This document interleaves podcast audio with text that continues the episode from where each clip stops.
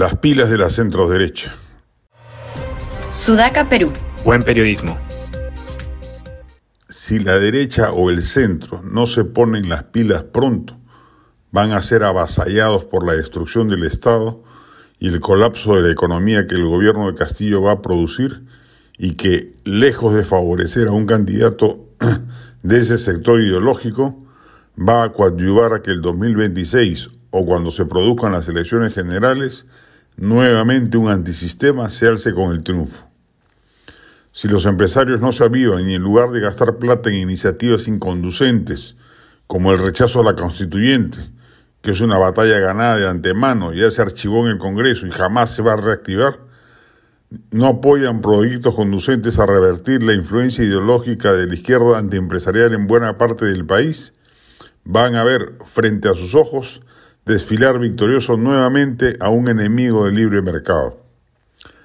Hay confusión, se entiende, no se sabe qué hacer, también se entiende, pero peor que no hacer nada es hacer tonterías, y la clase política y empresarial de centro y de derecha del país están cometiendo serios errores, derrochando energías y alimentando esfuerzos que no van a conducir a nada efectivo.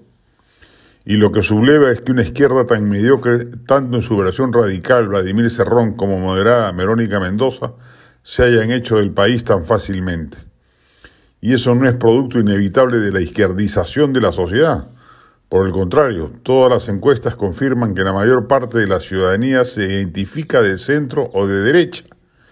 Es producto de la pobre representación política y de liderazgo de opinión de nuestra clase política y empresarial la llamada a ser la clase dominante en el sentido de difundir valores, impregnar ideas y establecer actitudes. Se libra una batalla ideológica y hay que ganarla. Está en juego el futuro del país y cansa realmente ver la estulticia de nuestros presuntos dirigentes políticos y empresariales fabricando la soga con la que serán ahorcados.